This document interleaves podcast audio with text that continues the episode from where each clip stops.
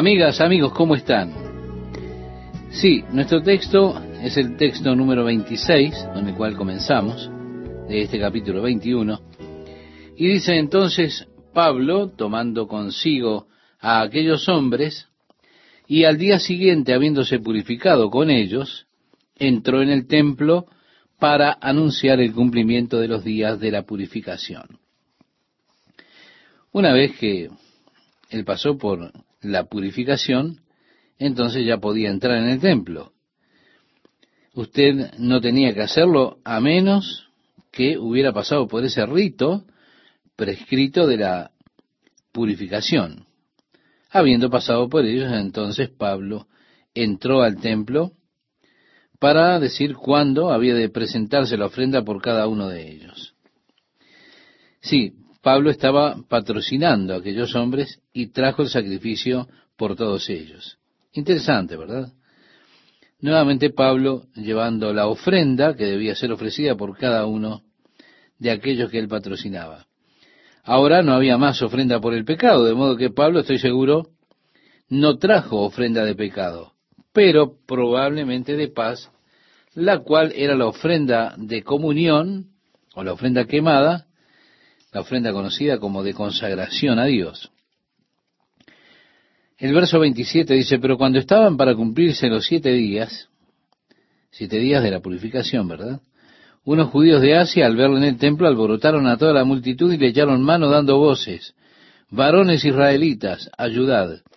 Este es el hombre que por todas partes enseña a todos contra el pueblo, la ley y este lugar. Y además de esto ha metido a griegos en el templo y ha profanado este santo lugar. La acusación era que Pablo estaba hablando en contra del templo, en contra de la ley de Moisés por toda el Asia, y que ahora había introducido a un gentil en el templo, lo cual no era cierto, pero lo acusaban de eso.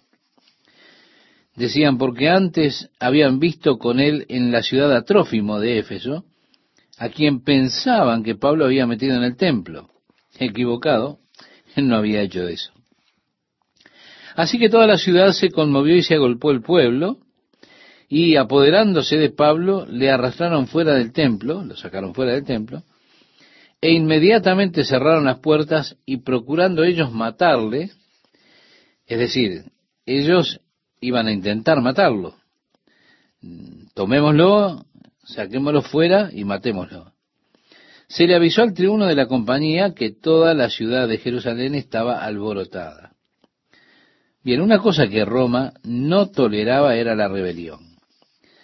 Y ellos estaban actuando severamente en contra de Roma. Cualquier oficial del ejército romano que permitía la rebelión también era tratado con severidad. Por eso el capitán vino con los centuriones y los soldados romanos a causa de este tumulto que había allí. Bien, se nos dice por medio de Flavio Josefo que había muchos, como dos millones de judíos, que venían a Jerusalén para esos días de fiesta. Esta era la fiesta de Pentecostés. Así que los judíos estaban congregándose de todas partes ahora en Jerusalén. Y todo lugar ahora está en un tremendo alboroto. Las personas, la mayoría no saben lo que está sucediendo, excepto que escuchan los gritos y levantan los puños y tienen allí un sujeto y están tratando de matarlo. Así que los soldados romanos estaban en la esquina noroeste del monte del templo, en la fortaleza Antonia, que fue construida por Herodes. Allí tenían porches y podían ver toda el área del templo. Podían ver el lugar donde la rebelión parecía estar agitándose y parecía que era en el templo. Durante los tiempos de festividades surgía mucho el sentimiento de nacionalismo. Así que los romanos siempre traían soldados extras para estas fiestas. Ellos observaban al pueblo desde la fortaleza Antonia y vieron entonces ese tumulto, a las personas corriendo, gritando. Así que el capitán de la guardia vino con los soldados romanos y vieron que estaban a punto de matar a Pablo. Se le avisó al tribuno de la compañía que toda la ciudad de Jerusalén estaba alborotada. Es interesante que cuando ellos hicieron este juicio contra Pablo, Ellos, evidentemente, trajeron su abogado que comenzó a, a hacer los cargos en contra de Pablo y escucharon la historia que era evidentemente muy diferente. Le encontramos, tú sabes, estaban simplemente tratando de lidiar con él, ellos vinieron y violentamente nos lo quitaron. Pero nosotros lo que intentábamos, decía este personaje, era manejar la situación. Ahora, el verso 32 nos dice, este tomando luego soldados y centuriones, corrió a ellos, y cuando ellos vieron al tribuno, es decir, el pueblo vio al capitán y a los soldados, dejaron de golpear a Pablo. Es decir, no estaban ya este, en condiciones de completar el trabajo, por decirlo de alguna manera. Entonces, llegando el tribuno, le prendió y le mandó atar con dos cadenas y preguntó quién era y qué había hecho. Así que arrestaron a Pablo, él estaba atado, como era la costumbre, a la mano de un soldado, y estaban demandando a ver qué había hecho. Ahora, dice el relato, pero entre la multitud unos gritaban una cosa y otros otra. Y como no podía entender nada de cierto, a causa del alboroto, es decir, estaban allí las personas gritando cualquier cosa y no podía entender cuál era la razón por la que estaban gritando. Dice que, como no podía entender por causa del alboroto, le mandó llevar a la fortaleza. Al llegar a las gradas, aconteció que era llevado en peso por los soldados a causa de la violencia de la multitud, porque la muchedumbre del pueblo venía detrás gritando, muera. Cuando comenzaron a meter a Pablo en la fortaleza, dijo al tribuno, ¿se me permite decirte algo? Y él dijo, ¿sabes griego? Amigo, qué hombre, Pablo. Aquí ellos están tratando de matarlo y él le está pidiendo permiso al capitán para hablarles. El capitán estaba sorprendido. Él dijo, ¿sabes griego? Porque Pablo le hablaba en griego. Él dijo, ¿no eres tú aquel egipcio que levantó una sedición antes de estos días y sacó al desierto los cuatro mil sicarios? Es decir, ¿no eres tú ese hombre?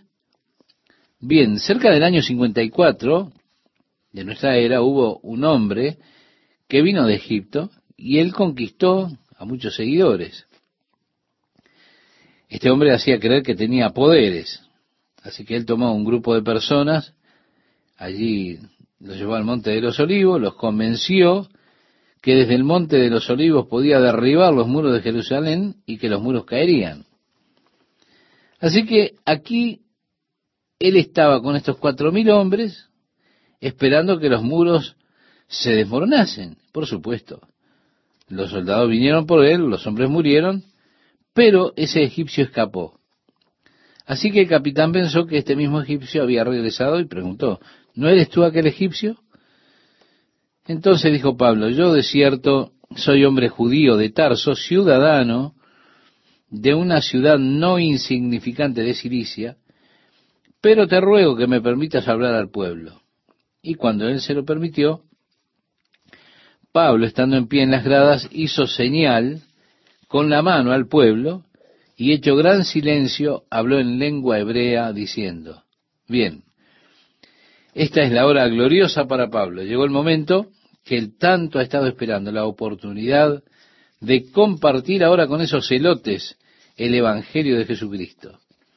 Es más, Pablo estaba deseoso de morir por este privilegio. Pero aquí estaban todas las personas como los soldados llevándoles, ellos clamando, mátale, mátale, mátale. Ahora Pablo se pone en pie, mueve sus manos y silencio. De pronto, todos están en gran silencio, atentos y listos para escuchar lo que Pablo tiene que decir. Comienza Pablo a hablarles en hebreo. Es su gran oportunidad de compartir el Evangelio de Jesucristo con los judíos en Jerusalén, un momento por el cual él había vivido. Así que Pablo, habiendo sido convertido y teniendo el Espíritu de Dios, abrió la verdad a su corazón. Estaba seguro que podía convencer a los judíos especialmente de que Jesús es el Mesías. Así que él dijo, escuchen la defensa que haré frente a ustedes. El versículo 2 del capítulo 22 dice, y al oír que les hablaba en lengua hebrea, guardaron más silencio.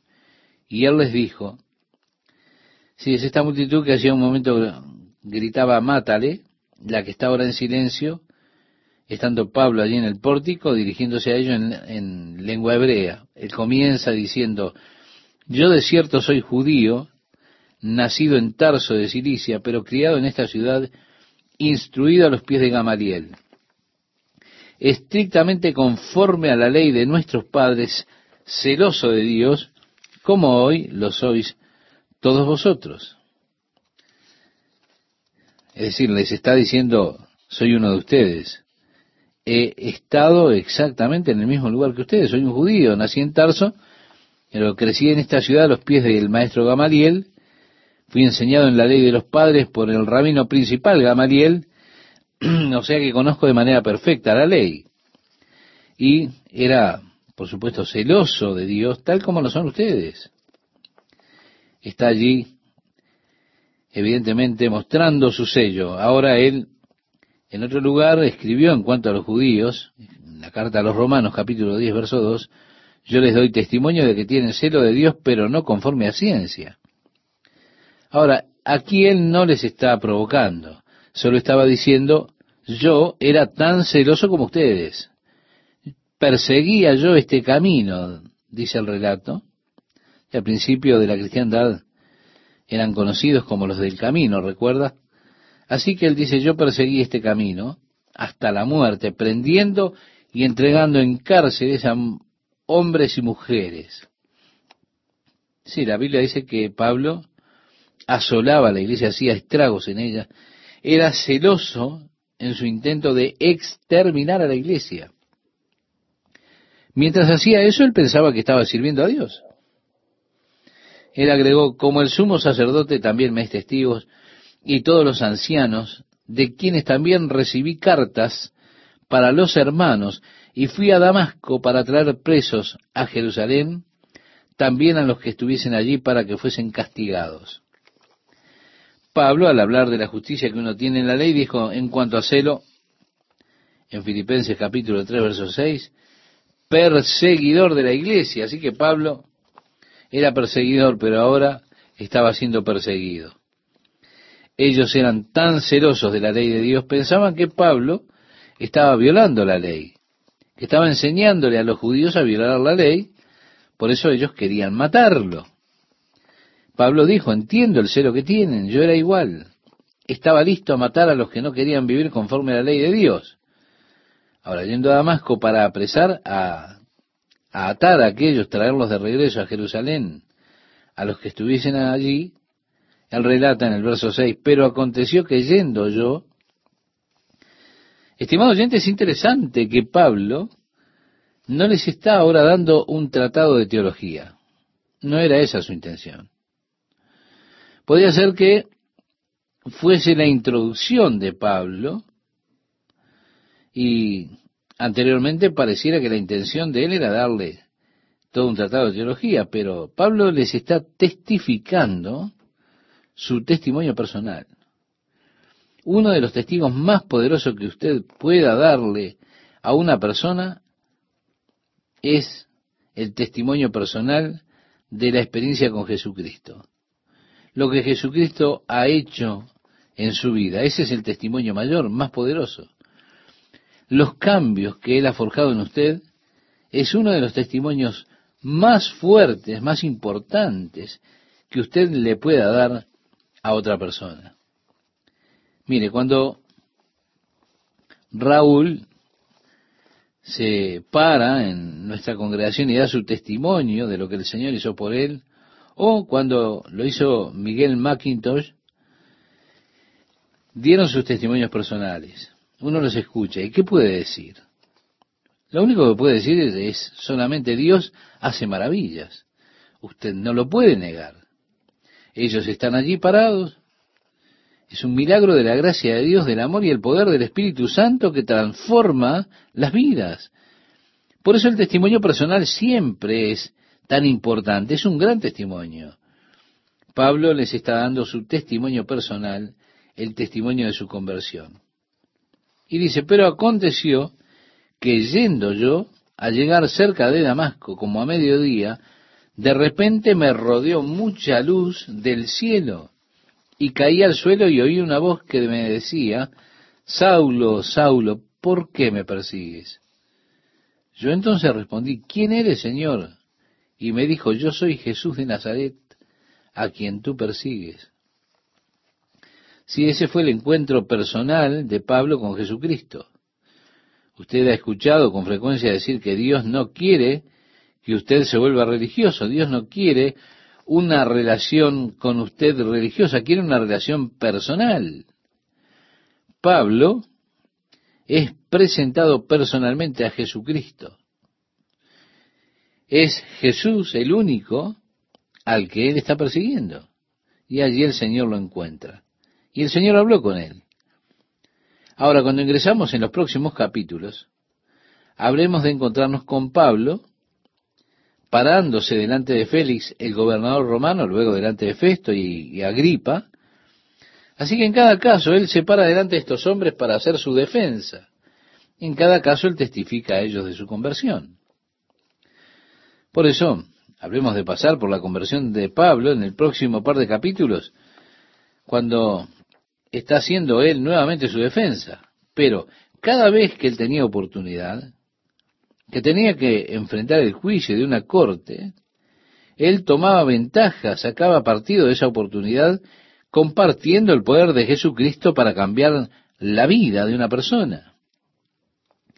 Usted recuerda que Jesús dijo a sus discípulos que ellos serían arrestados, que serían llevados delante de los magistrados, delante de los reyes. Y el Señor les dijo, pero cuando os trajeren para entregaros, no os preocupéis por lo que habéis de decir, ni lo penséis, sino lo que os fuere dado en aquella hora, eso hablad. En el Evangelio de Marcos, capítulo 13, verso 11, usted lo puede encontrar. Es decir, simplemente confíen en el poder, en la unción del Espíritu Santo. Por eso Pablo, tenemos allí, en esta condición, él está hablando de acuerdo a la voluntad de Dios. Jesús dijo, volverán a ustedes para testimonio. Pablo tomó cada oportunidad para dar testimonio de Jesucristo delante de los magistrados. De hecho, lo buscó convertir a el rey Agripa. Usted eh, tiene una oportunidad así y él usó esa oportunidad para compartir su testimonio personal. Así que aquí él se encuentra con el Señor. Fue un encuentro personal rumbo a Damasco y dijo, y los que estaban conmigo vieron a la verdad la luz y se espantaron, pero no entendieron la voz del que hablaba conmigo. Ahora, en relación a este tema, hay varios relatos, es decir, el tema de la conversión de Pablo que se encuentra primeramente en el capítulo 9, él relata allí lo mismo, pero parece que hubiera cierta discrepancia entre los diferentes relatos. Parece que hubieran contradicciones entre los diferentes relatos. Bueno, todo esto es aclarado en el texto griego, porque en otra parte encontramos que dice que ellos escucharon la voz. Ahora aquí dice que no, no entendieron la voz del que le hablaba a Pablo. Entonces, ¿cómo puede ser? ¿Escucharon o no escucharon? La palabra que se utiliza aquí es la palabra griega fonei. Es decir, ellos lo que oían era el fonei, del cual nosotros sacamos la palabra que en español pronunciamos fonología o foniatría o foniatra. Ellos, sí, sintieron estos sonidos, pero no lo entendieron. Escucharon los sonidos, pero no comprendían. ¿Por qué? porque Dios estaba hablándole a Pablo, seguramente en hebreo, y solamente los que eran escolásticos tenían la posibilidad de conocer ese lenguaje. Por eso digo, probablemente el Señor le habló a Pablo en hebreo. De allí que ellos escucharon los sonidos, pero no entendían lo que se decían, no entendían lo que estaba diciendo esa voz. Ellos no comprendieron. Vieron la luz, escucharon el sonido, la o el fonei o la parte foniátrica, pero no entendían el hebreo, las palabras. De ahí es de donde la contradicción, la aparente contradicción, no es tal, porque se aclara con una claridad meridiana cuando vamos directamente al original, es decir, al lenguaje griego. ¿Qué tal amigos? Seguimos con este relato del encuentro personal que tuvo el apóstol Pablo con el Señor Jesucristo cuando él iba rumbo a Damasco persiguiendo a la iglesia. Y él dice en el versículo 9, los que estaban conmigo vieron a la verdad la luz y se espantaron, pero no entendieron la voz del que hablaba conmigo. Esta fue la conversión de Pablo. Él decía en la carta que le escribió a los romanos, en el capítulo 10, versículo 9, que si confesares con tu boca que Jesús es el Señor y creyeres en tu corazón que Dios le levantó de los muertos, serás salvo. Aquí Pablo inmediatamente se rinde al señorío de Jesús. ¿Qué haré, Señor? Y el Señor me dijo, levántate y ve a Damasco y allí se te dirá todo lo que está ordenado que hagas. El primer paso fue ir a Damasco es que el Señor nos guía un paso a la vez. O nosotros muchas veces queremos que Dios nos diga todo el plan, todo lo que ha de suceder. Si queremos que Dios nos diga, ahora irás para aquí, después vas a ir para el otro lado, sucederá esto, y cuando eso suceda, entonces harás esto otro, y luego que hayas hecho eso, y queremos que Dios nos diga todo, pero Dios solamente nos guía un paso a la vez como hizo con Pablo, ve a Damasco. Allí se te dirá todo lo que está ordenado que hagas.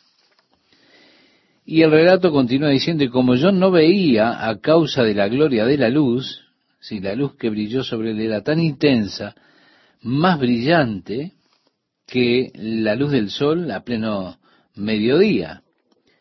Pablo estuvo temporalmente ciego como resultado del brillo de esa luz.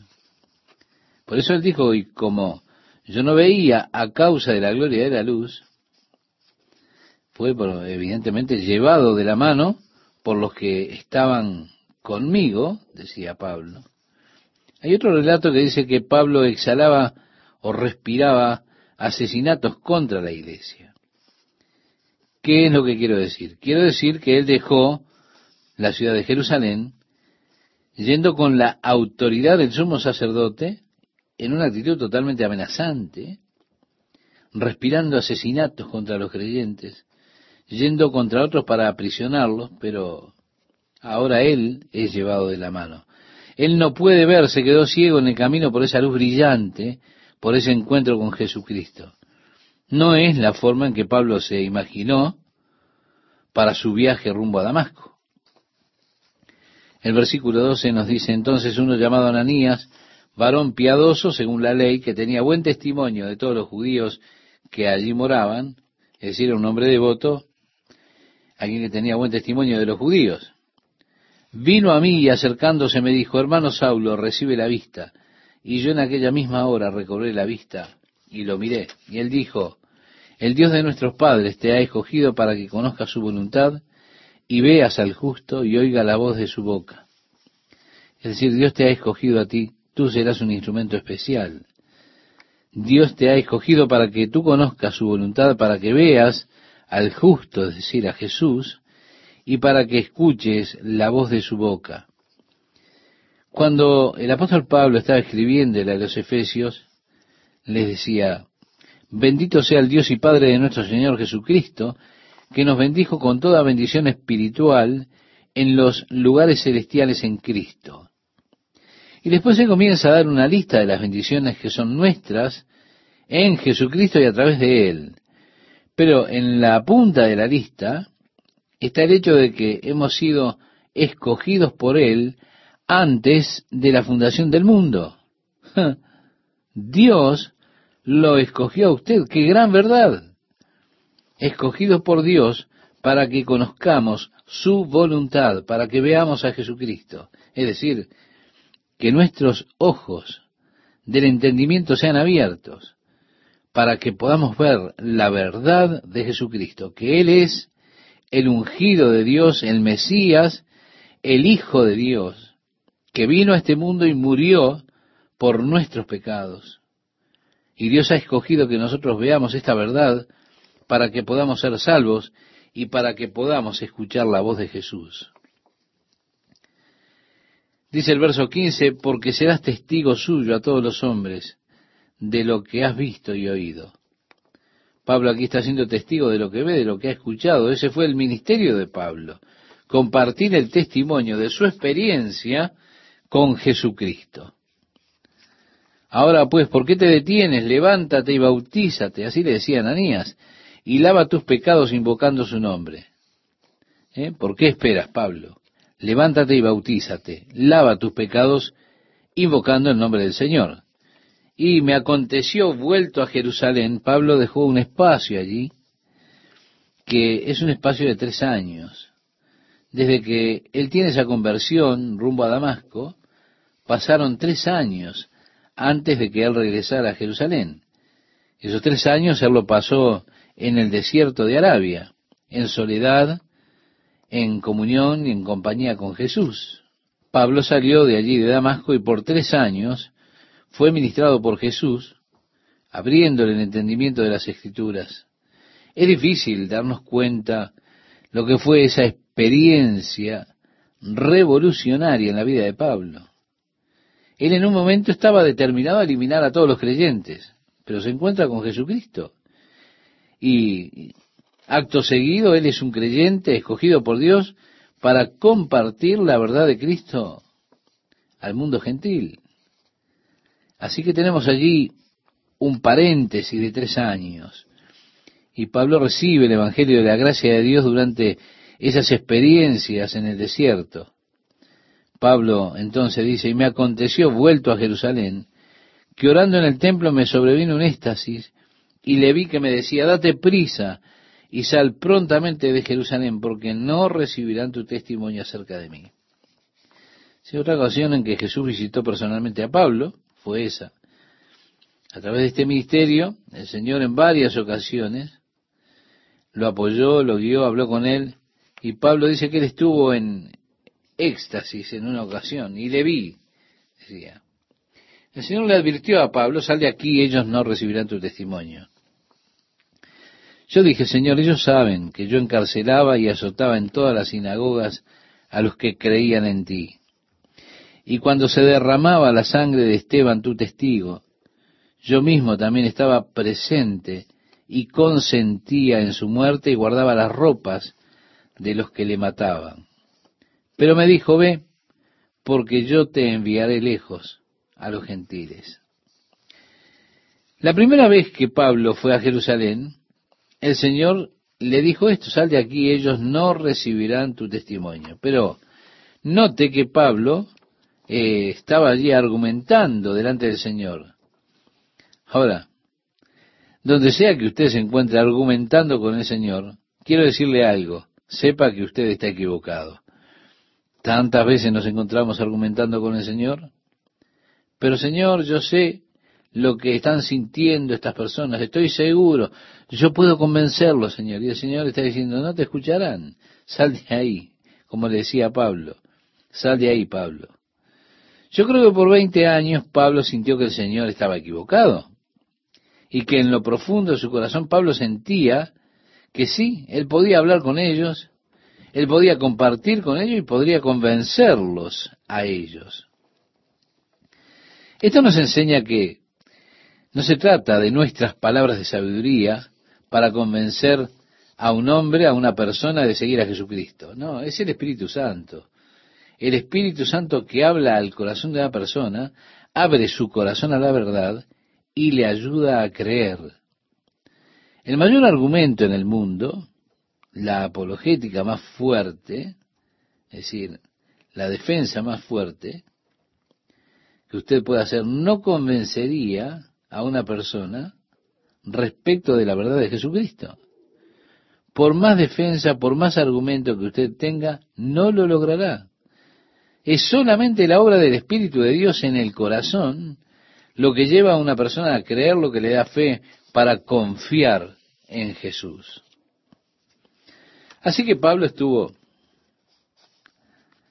20 años, por supuesto, fueron 17 años después de aquella experiencia en el desierto, que después de eso fue a Jerusalén, y durante esos 17 años restantes, él sintió, el Señor realmente no comprende del todo que yo los puedo convencer. Yo sé que puedo convencerlos, pero aquí está Él, diciendo, aquí estoy, Señor.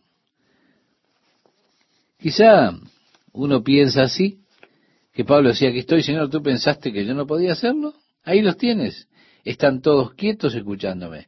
Los tengo aquí en mi mano. Pero de repente, cuando Pablo mencionó esa palabra gentiles, dice la escritura, y le oyeron hasta esta palabra. Entonces alzaron la voz diciendo, quita de la tierra a tal hombre porque no conviene que viva. Mátenlo. Se armó de vuelta un alboroto tremendo. Y como ellos gritaban y arrojaban sus ropas y lanzaban polvo al aire, eran un grupo realmente emocional. Y fue Pablo que los encendió. De repente hay un caos, las personas gritan, tiran la ropa por el aire, lanzan tierra al aire y empiezan los gritos, mátenlo, mátenlo. Así que tenemos, mandó el tribuno que lo metiesen en la fortaleza y ordenó que fuese examinado con azotes para saber por qué causa clamaban así contra él. Pablo les estaba hablando a los judíos en lengua hebrea. Los romanos no entendían lo que estaba diciendo. De repente todo lo que ellos podían ver era que la multitud de repente se enloqueció, se volvió salvaje. Por eso el tribuno dijo, examínenlo con azotes para saber qué es lo que él dijo. Bueno, examinar con azotes era una práctica de gobierno romano, era la manera de conseguir que la persona confesara, dijera la verdad. Ataban a las personas con tiras de cuero a un poste en una posición donde su espalda estuviera bien expuesta, estirada, y tomaban un látigo de cuero que tenía pequeños pedazos de hueso y vidrio partido en las puntas, diseñado así para desgarrar la piel. Un soldado comenzaba a azotar con ese látigo toda la espalda, lastimándola, sacándole pequeños trozos de carne, algo que era extremadamente doloroso. ¿Cuál era la idea? La idea era que mientras el escriba estaba de pie allí, la persona hiciera su confesión. Bueno, comenzarían confesando lo que había hecho mal. Una persona en esas condiciones comenzaría a decir todo lo que sabía. ¿Por qué? Porque si usted no cooperaba, seguirían azotándolo. Si usted cooperaba y decía lo que sabía, entonces ellos comenzaban a azotarlo más suave. Si usted se rehusaba, lo hacían más fuerte. Y más fuerte hasta que usted se viera forzado a confesar. Muchas personas morían antes de que terminaran los azotes debido a la gran pérdida de sangre y al extremo dolor. Sí, estos son los azotes que experimentó Jesús cuando Pilato ordenó que Jesús fuera azotado. Generalmente se daban 39 azotes. En las escrituras el número 40 es un número simbólico de juicio. Cada vez que usted lee de 40 días, Generalmente es un periodo, un tiempo que tiene que ver con juicios. Si usted recuerda, cuando vino el diluvio, llovió durante 40 días y 40 noches. Fue el juicio de Dios y básicamente el 40 es numéricamente un número de juicio en las escrituras. El número 39 aparece entonces como un número de misericordia. Bueno, yo tendría que decir, no de mucha misericordia, la justicia debería estar templada con la misericordia, pero generalmente los azotes eran 39. El profeta dice acerca de Jesús que, mas él herido fue por nuestras rebeliones, molido por nuestros pecados, el castigo de nuestra paz fue sobre él y por su llaga fuimos nosotros curados. Usted puede leerlo en el libro del profeta Isaías, capítulo 53, versículo 5.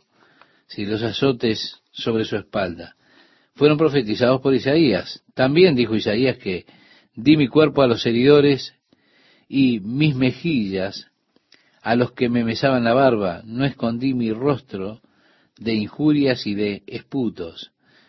Eso lo dice en el capítulo 50, versículo 6. Sí, al sufrimiento que Jesús soportó, tenemos que mencionarlo como único.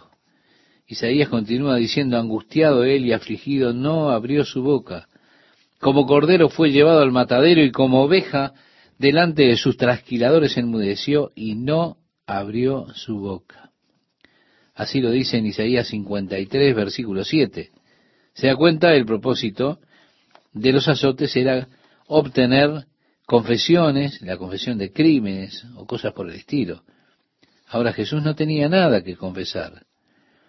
De esa manera él recibió todo el embate, el rigor de ese horrible proceso, el sufrimiento que esos azotes significaban, y para que sus heridas y por sus heridas nosotros pudiésemos ser sanados. Oh, el maravilloso amor de nuestro gran Dios y Salvador Jesucristo que quiso sufrir Él por nosotros. Bien decía el profeta, herido por nuestras transgresiones y molido por nuestras iniquidades. Así que, estimado oyente, era muy común. Sí, ordenó el tribuno que fuese examinado con azotes para saber por qué causa clamaban así contra él, clamaba aquella multitud.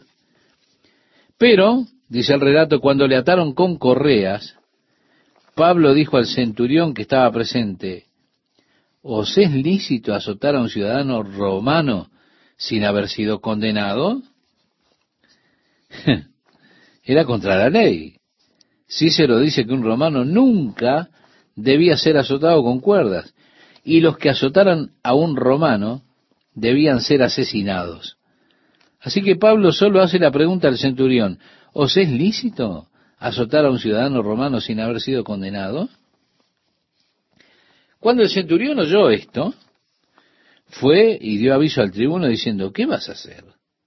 Porque este hombre es ciudadano romano. Vino el tribuno y le dijo, dime, ¿eres tú ciudadano romano? Él dijo, sí. Respondió el tribuno, yo con una gran suma adquirí esta ciudadanía. Entonces Pablo dijo, pero yo lo soy de nacimiento. Así que luego se apartaron de él los que le iban a dar tormento, y aún el tribuno, al saber que era ciudadano romano, también tuvo temor por haberle atado. Es que ni siquiera, estimado oyente, era legal atar a un ciudadano romano sin que hubiera cargos verdaderos. Era gravísimo lo que estaba pasando y eso promovió el temor tanto de los que iban a azotarlo, de los que lo ataron y aún del mismo tribuno. Dice, al día siguiente, queriendo saber de cierto la causa por la cual le acusaban los judíos, le soltó de las cadenas y mandó venir a los principales sacerdotes y a todo el concilio, y sacando a Pablo, le presentó ante ellos. Así que ahora el apóstol Pablo iba a tener su auditorio oficial, estaría delante del Sanedrín, ese cuerpo religioso del que Pablo una vez fue parte, ante el cual también Jesucristo tuvo que estar, y por supuesto Jesucristo tuvo que soportar todas las injurias, toda la burla, los juicios mentirosos que tuvo que ver, a los que tuvo que exponerse, todo lo que usted encuentra en el relato de los evangelios, cómo fue herido a trompadas nuestro Señor Jesús, cómo fue realmente herido en su espalda, en su cara, en sus sienes, en sus manos y en sus pies. Todo para derramar su sangre y dar la vida por nosotros, pagar con su muerte, pagar nuestra deuda de pecado y, poder darnos así vida y vida en abundancia, vida eterna. Oh, gracias a Dios por esta ofrenda de amor que hizo Jesús de su cuerpo, de su vida por nosotros. Y aquí tenemos a Pablo ahora ante el Sanedrín.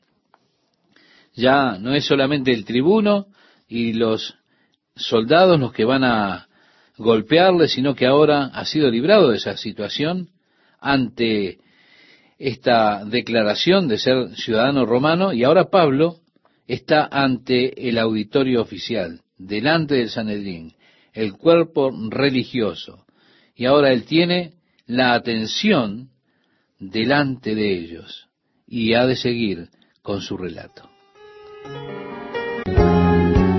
Amigo oyente, es muy interesante la forma en que Dios preparó a Pablo, que él reconoció, según le escribió a los Gálatas, diciéndole, yo fui separado desde el vientre de mi madre para el Evangelio. Es que Dios había preparado perfectamente a Pablo para ese ministerio que habría de cumplir para el Señor. Es que Dios siempre prepara sus instrumentos de antemano. Los hombres que Dios usa son hombres preparados por Dios. Pablo desde su nacimiento comenzó a ser preparado por Dios para un ministerio que sería muy especial, un ministerio en el cual jugaría un papel muy importante la ciudadanía romana que él habría de obtener. Así que él hizo que Pablo naciera libre, es decir, naciera ya como ciudadano romano, lo que significa que su padre probablemente ha hecho algunos servicios para el gobierno de Roma, obteniendo así la ciudadanía automática para los miembros de su familia, lo que sucedía en aquellos días con frecuencia. De manera que al predicar el Evangelio a los gentiles, él, por supuesto, necesitaba entendimiento de lo que era la cultura griega. Él nació en Tarso, una ciudad significante de Cilicia, una ciudad de cultura griega. Y en su infancia él estuvo rodeado de niños griegos fue expuesto entonces a esa cultura. No obstante, como él era judío, era de la tribu de Benjamín, su padre era un judío, devoto, un judío realmente practicante, como diríamos hoy, cuando llegó el momento de ir a la secundaria, su padre envía a Pablo a Jerusalén para que él pudiera estudiar en la Universidad Hebrea bajo el maestro Gamaliel. Y así él podría tener ese gran entendimiento de las escrituras hebreas que tuvo, porque fue enseñado por uno de los rabinos más respetados de la época. Fue así que durante todo el tiempo, podemos decir, fueron los preparativos de Dios para, valga la redundancia, preparar a un hombre, podríamos decirlo a fondo en las escrituras hebreas, conociendo también la cultura griega y teniendo esta ventaja de ser ciudadano romano, intelectualmente muy ágil, muy agudo, muy capaz, para en las manos de Dios poder llevar el Evangelio de Jesucristo al mundo gentil. Y así, Dios había estado obrando todo el tiempo, preparando y ajustando esta vasija para ser utilizada.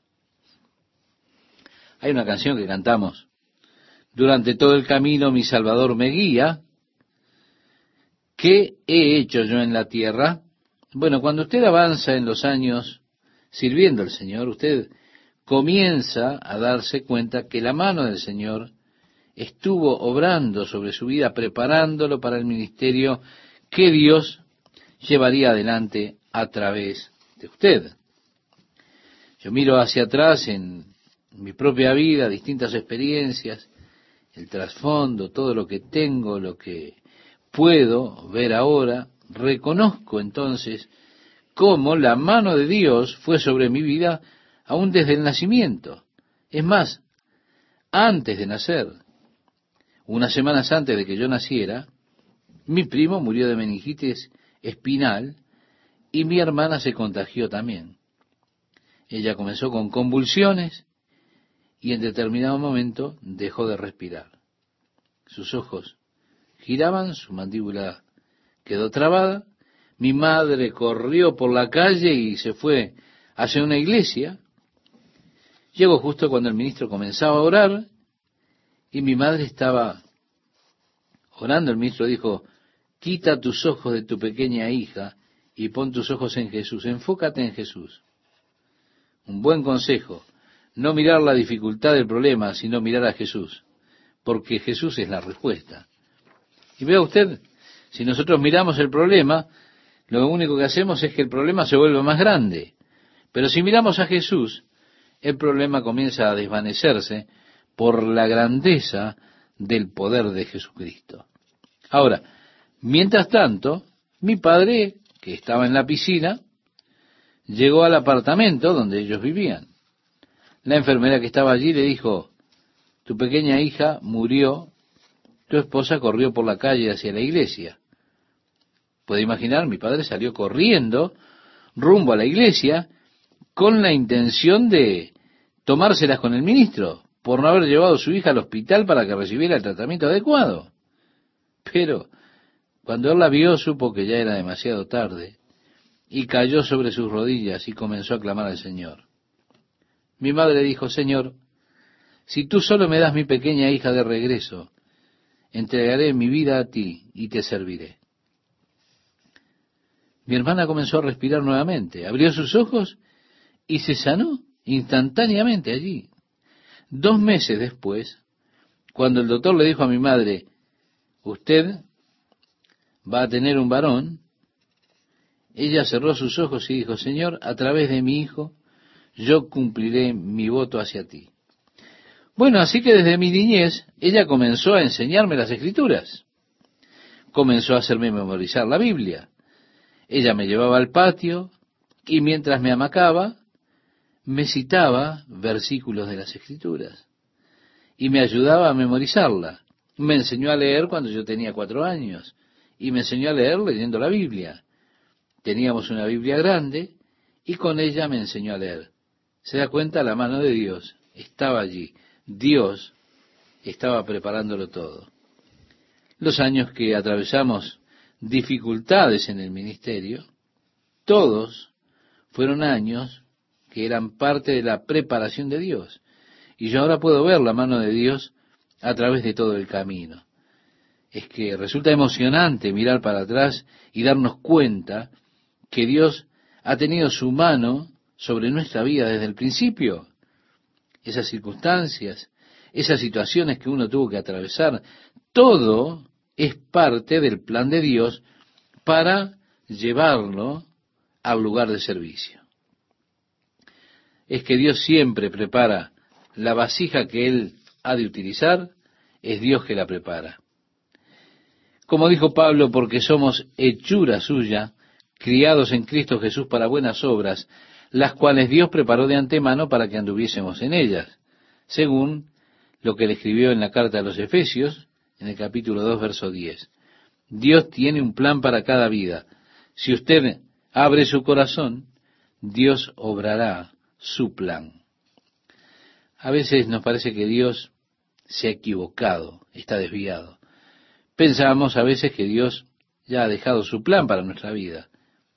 Aún así, Dios continúa obrando, aun cuando nosotros no comprendemos qué es lo que Él está haciendo.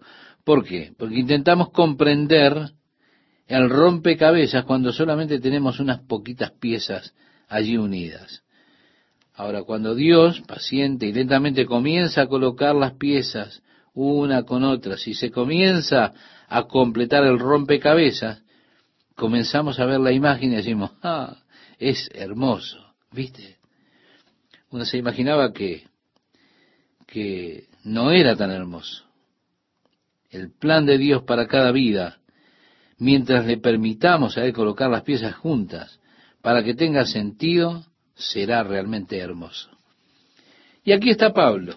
Dios está obrando, Dios lo ha preparado y está obrando para su ministerio con los gentiles. El problema es que Pablo pensó que él podría ministrar a los judíos. Ah, no, Pablo, no es así. Ese no es tu llamado. Mire, la cosa más difícil que hay en el mundo para un creyente es intentar ser algo para lo que Dios no lo formó, a lo cual Dios no lo llamó. Tratar de cumplir un ministerio que Dios no le dio. Ahora, lo más maravilloso en el mundo para el creyente es lo que Dios ha hecho y solo quiere hacer con usted. Eso es glorioso.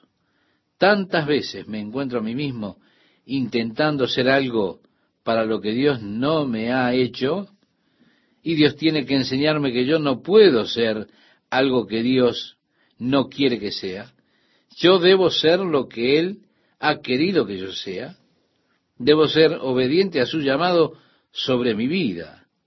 Y Dios obra así en cada uno de nosotros. Estimado oyente, Dios está obrando en usted. Sí, Dios lo está preparando a usted. Él le está dando todas aquellas experiencias que usted necesita, el trasfondo, las experiencias, todo es parte del plan de Dios. Él está obrando sus propósitos eternos en su vida. Cuando usted se rinda a Él, la imagen comenzará a esclarecerse y comenzará a ver exactamente el propósito y el plan que Dios tiene para usted. Es una vida maravillosa cuando alguien se entrega totalmente a Jesucristo. Bueno, al día siguiente tenía Pablo todo el consejo religioso de Jerusalén, los sumos sacerdotes reunidos, y trajeron a Pablo y lo pusieron allí en medio. Entonces Pablo, mirando fijamente al concilio, dijo, varones hermanos, yo con toda buena conciencia he vivido delante de Dios hasta el día de hoy. Me resulta interesante que Pablo no utilice la formalidad para este consejo. Como regla general, al dirigirse al consejo, había cierta formalidad. Ellos utilizaban palabras como su señoría, excelentísimo, lo que fuera. Y estaba ese saludo, el santísimo consejo. Pablo, en lugar de utilizar el saludo formal, solo dice varones hermanos. Es decir, yo soy su hermano, soy parte de ustedes. Yo estuve en ese consejo, una vez fui parte de él. Por eso es que Pablo se dirige a ellos de manera informal, declarando que él ha vivido con buena conciencia delante de Dios hasta ese día. Oh, es una gran afirmación. Una afirmación que yo no puedo hacer. Pablo era una persona muy inusual de ser capaz de decir, con toda buena conciencia he vivido delante de Dios. Pero él habla acerca de su celo como judío. En su carta a los filipenses, por ejemplo, él dice, concerniente a la justicia, que es por la ley yo soy, yo fui intachable.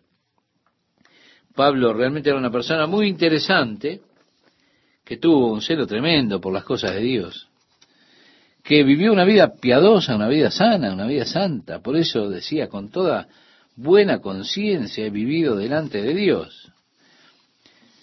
En el versículo 2 del capítulo 23 de Hechos, el sumo sacerdote Ananías ordenó a los que estaban junto a él que le golpeasen la boca. Esta declaración de Pablo, sí, Ananías lo tomó como algo impertinente. Ananías, de acuerdo a la historia, era un sinvergüenza, deshonesto, torcido, un hombre malvado. Pero aún así, era el sumo sacerdote del pueblo, que estaba sobre el pueblo. Y ante esta declaración de Pablo, él dijo, golpéenlo en la boca. Entonces Pablo le dijo, Dios te golpeará a ti, pared blanqueada. ¿Estás tú sentado para juzgarme conforme a la ley y quebrantando la ley, me mandas golpear? En aquellos días, estimado oyente, por supuesto bajo la ley, un judío no podía tocar un cuerpo muerto o algo que hubiera tocado un cuerpo muerto. Estaban esos sepulcros tallados en la roca por todo el campo y con los años algunos de ellos quedaban escondidos, quedaban enterrados, así que era posible que inadvertidamente usted se tropezara con un sepulcro. Si sucedía eso, si usted lo tocaba, entonces usted tenía que pasar por el rito de la purificación antes de entrar a la sinagoga o al templo, porque usted estaba siendo considerado impuro, porque usted había tocado algo que estaba en contacto con un cuerpo muerto. Así que para proteger a las personas que tocaban los sepulcros, ellos los pintaban de blanco para que pudieran alejarse de esos lugares. Por eso Jesús utiliza eso antes. Él dijo acerca de los fariseos que ellos eran sepulcros blanqueados, es decir, parecían muy lindos por fuera, todos blancos, pintaditos, hermosos, pero adentro, dijo Jesús, están llenos de huesos de hombres muertos.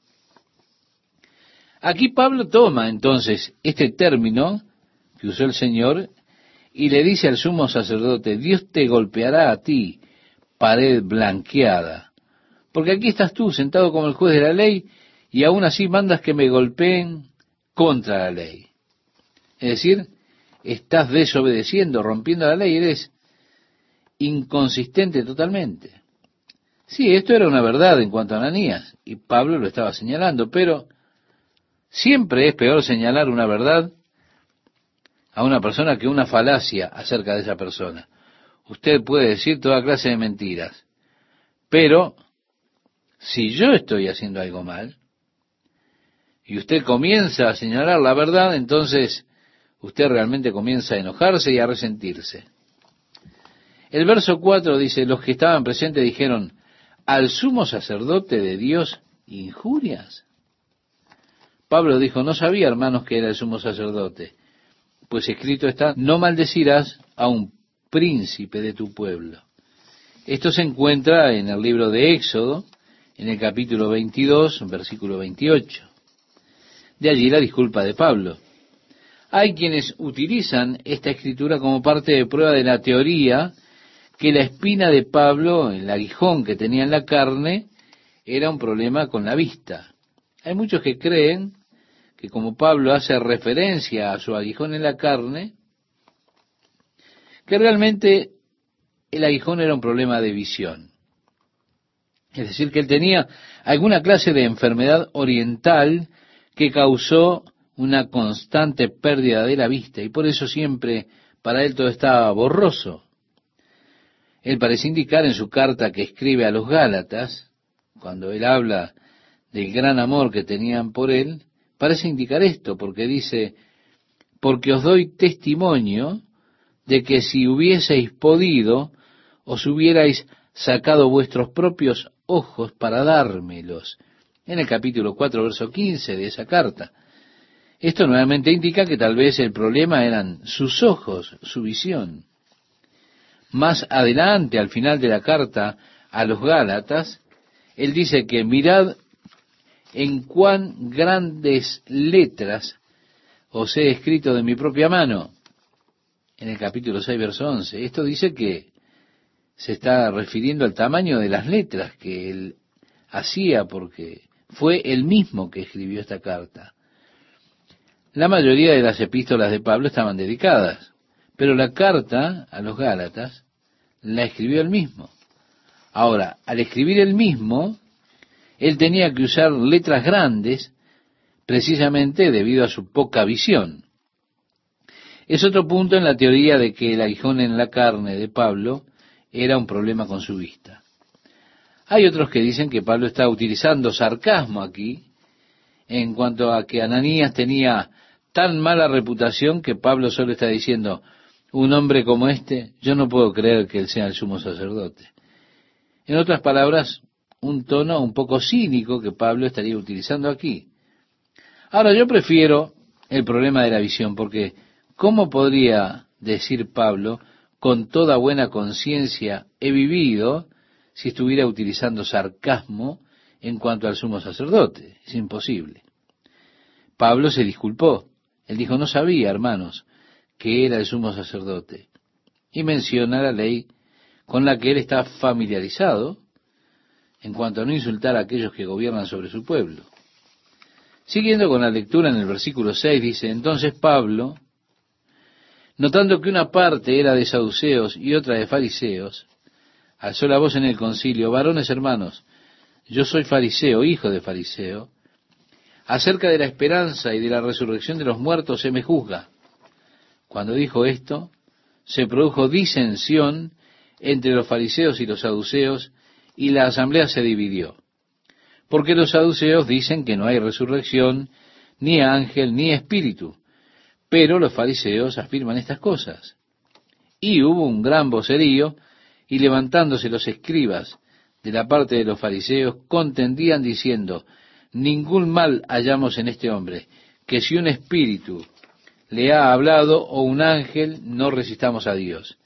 Y abriendo grande disensión, el tribuno, teniendo temor de que Pablo fuese despedazado por ellos, mandó que bajasen soldados y le arrebatasen de en medio de ellos y le llevasen a la fortaleza. Amable oyente, Pablo fue el que creó este disturbio, declarándose a sí mismo ser un fariseo y debido a su esperanza en la resurrección, él dijo que había sido arrestado. Eso inmediatamente puso en contra a los fariseos y a los saduceos, uno de un lado y otro de otro. Y estaban tan indignados entre ellos que dejaron de estar indignados contra él. Luego ellos comenzaron a tener conflictos entre ellos cuando Pablo declaró que era fariseo y que tenía la esperanza de la resurrección.